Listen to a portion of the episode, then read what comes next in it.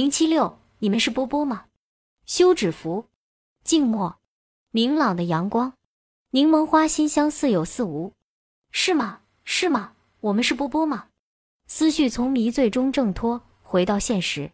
我想波西米亚好办，艺术理想，人文情怀，叛逆精神容易拥有，但要做布尔乔亚，那么冲的花钱就不太简单了。但还是觉得自己很提升。我也像波波那样拥有心灵的自由，不羁的流浪，只是花起钱来不够潇洒。若真要活在波波族的世界里，一定很完美。我们的经济实力尚未达到资产阶级，但我们追求的是波波的生活状态。我喜欢这种生活态度，也算沾了点边，就算波族吧。我明智的减去一个波。爽朗表示赞成他对我们的称谓。想不到在这个蛮荒的地方还会碰到像你们这样的妙女子，怎么妙？青子问，有所警惕。来自文明世界，漂亮、时尚、有文化、有情趣。好长时间没有听到这么都市化的称赞。金三角的男人不会这样称赞女人了。我和青子受宠若惊，睁圆眼重新认识似的互相打量。所幸昨晚临睡前。我们都用吃剩的半根青瓜切片贴面滋养，美容效果显著。眼下俩人虽不是闭月羞花、沉鱼落雁，也还明艳动人，不禁沾沾自喜。但我即刻意识到什么似的，追问他是不是出门在外很长时间。他承认有一段时间没有接触到我们这样的女子，什么样？见到我们格外高兴。我说难怪，丢了个眼神给青子传达的信息毫无浪漫。担心，大灰狼来了。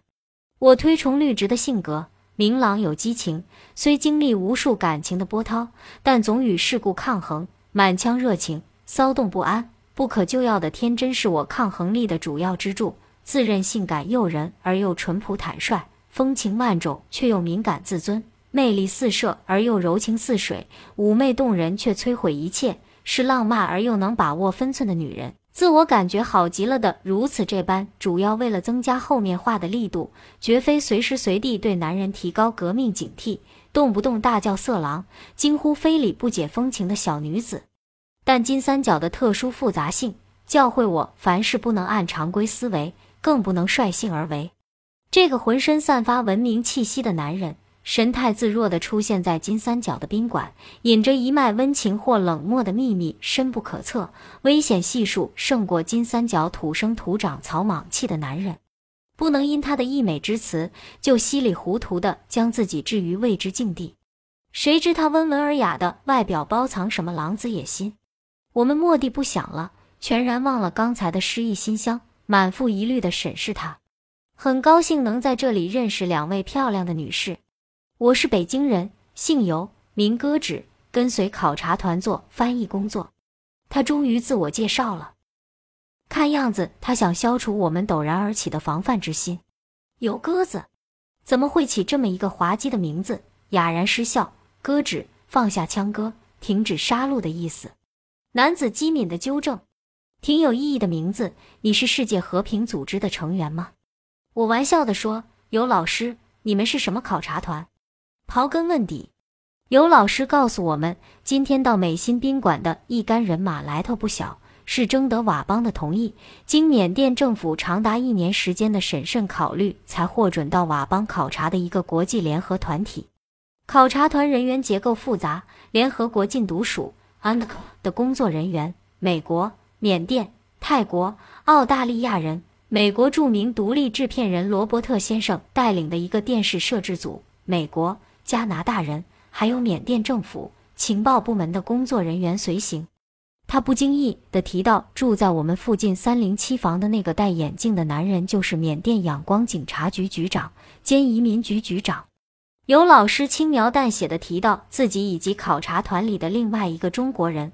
考察团里只有他俩是中国人，也是北京人，是个业余摄影爱好者。因经常到金三角地区拍民俗照片，对金三角较为熟悉。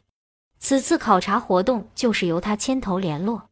至于有老师本人呢，他说自己会好几国语言，目下没有什么具体工作，就喜好打个桥牌，是业余桥牌发烧友，不时参加世界各地华人组织的桥牌比赛，真是有钱有闲。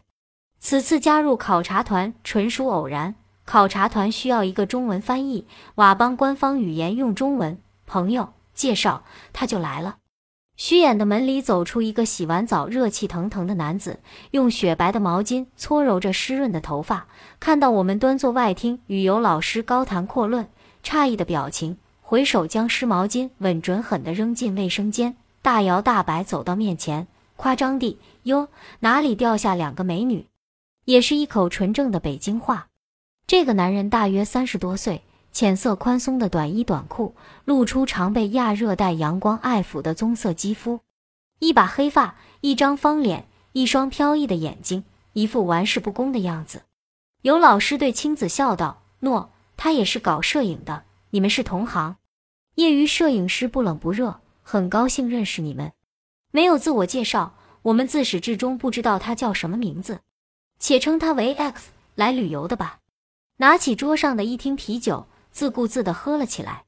不是追梦的，我脱口而出不合时宜的文艺腔。我注意到 X 先生弧形笑纹里的讥讽，但还是郑重其事地递上我的名片，亲自一样奉上。自由人 X 漫不经心地看着我俩的名片，看似飘逸的目光，隐有一种专注严肃的力量，像好莱坞电影里间谍的眼睛。哈哈，自由。到金三角追梦，你们也太天真了！嘲弄的笑容在他的嘴角荡开。有老师说告辞了，我住在隔壁二百零三，欢迎你们随时光临。我说原来住二百零二的不是你，有老师，而是他 X。有老师说都一样，都一样，谁住都一样，中国人嘛，遇到了就是缘分，况且是在这么个特殊地方。说到特殊时，意味深长的顿了顿。他交班完毕似的提起桌上的密码箱，出了门。空气中有健康男子的古龙须后水的味道，罐装啤酒的酿香，某种外力袭入的清新气息。我思考，有老师说的都一样是哪样？青子庆幸遇到了同胞同行，而 X 先生意在探寻我们为何跑到金三角。好在我们也不想隐瞒什么。叽叽喳喳，全盘托出我们的计划，一股劲向这个老金三角打听到大齐力哪条路线最安全。X 挥洒着一头长发，说自己酷爱金三角的美丽风光和奇异民俗，十多年来已走遍它的山山水水，神情却有一种说不清的诡秘。他喝完一听啤酒后，慷慨地拿出一包金黄色的果脯，邀我和青子分享。那是一种用酒和蜜制作的木瓜腐干。浓浓的酒香，令人迷醉的好吃。我们的谈话更加热烈愉快，谈理想和梦，谈金三角的风光和摄影，谈女人和男人。我和青子大搓大搓的往嘴里扔香甜的酒渍木瓜。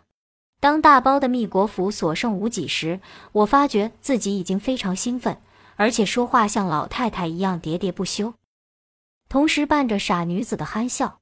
青子则脸色通红，一味地缠着 X 先生，问他现在用什么相机，要看他的摄影作品。我近乎天真的追问 X：“ 你为了自己的摄影爱好，多年活动在金三角，得有稳定丰足的经济来源？”他说：“随便做点生意，什么生意？凑足了钱就到金三角来折腾。”青子兴趣盎然地问他出了几本影集。他说他不屑出影集，到金三角搞摄影，纯粹为了喜欢好玩。哟，我们傻眼了，天下竟有这么潇洒的男人！